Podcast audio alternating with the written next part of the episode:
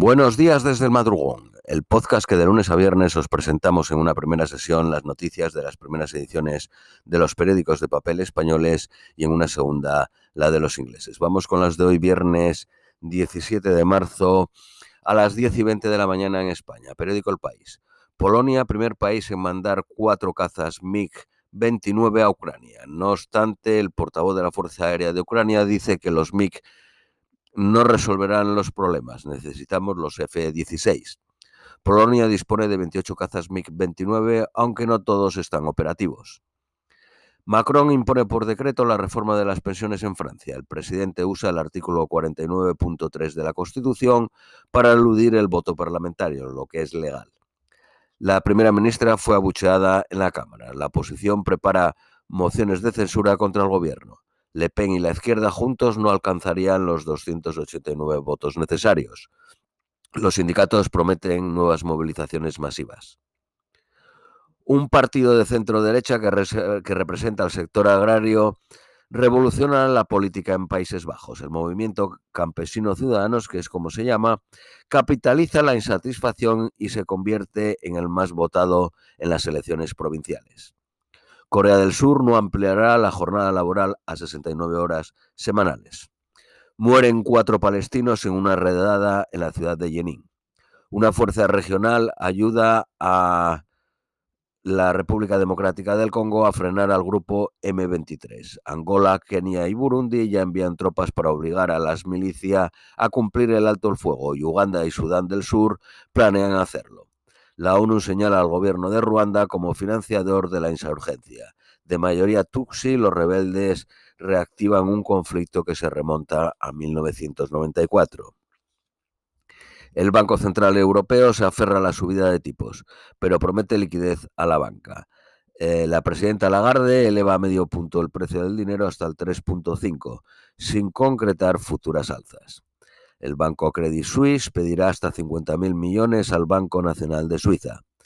La gran banca de Estados Unidos rescata al First Republic con 30.000 millones. 11 entidades depositan fondos en el banco para evitar una crisis de liquidez. La secretaria del Tesoro norteamericana afirma que el sistema es sólido y que los ahorros están a salvo. España, Países Bajos y Suiza, los países que aportaron más beneficios a Inditex, en 2022.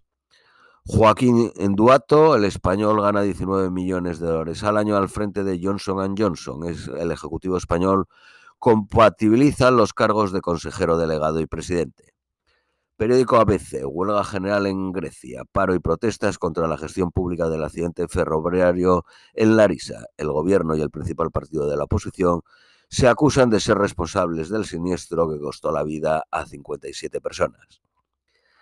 Desde el inicio de la guerra, Kiev ha perdido al menos una veintena de MiG-29, el último de ellos el martes.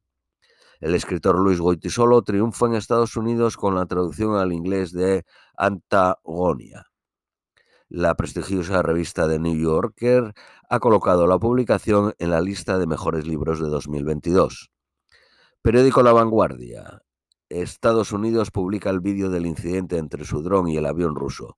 La grabación, que está editada, no muestra la colisión, pero sí la actividad agresiva de las cazas y cómo desprenden una especie de líquido que se cree que es combustible sobre el dron. El grupo Wagner pone precio a la cabeza del ministro de Defensa italiano que culpó a los mercenarios rusos de la ola de inmigrantes en sus costas. Periódico Cinco Días.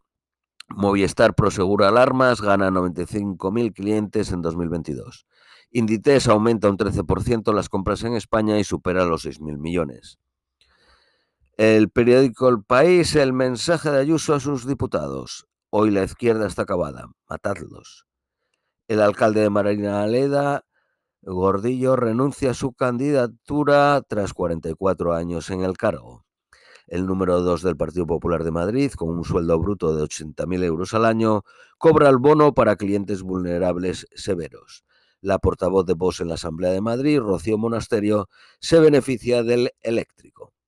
Acuerdo para acabar con la huelga en la atención primaria madrileña, subida de 450 euros al mes aprobada la Ley de Bienestar eh, Animal, que mantiene la lista de razas de perros peligrosos. El gobierno pacta con Bildu reforzar las prestaciones de viudedad. El Tribunal de la Unión Europea apoya que se revisen las comisiones de apertura de las hipotecas. Periódico ABC. Tamames zanja la diferencia con vos, coincidimos en lo fundamental, dice. García Egea, ex secretario general del Partido Popular, renuncia a su acta de diputado y se retira de la política. Muere a los 67 años Félix Millet, saqueador, dice literalmente el periódico, del Palau de la Música. Periódico La Razón. Tamames pide un pacto que cierre filas con la Constitución española. El economista hablará desde el escaño de Abascal en la moción de censura. Esto es todo por hoy. Os deseamos un feliz viernes, un feliz fin de semana y os esperamos el próximo lunes.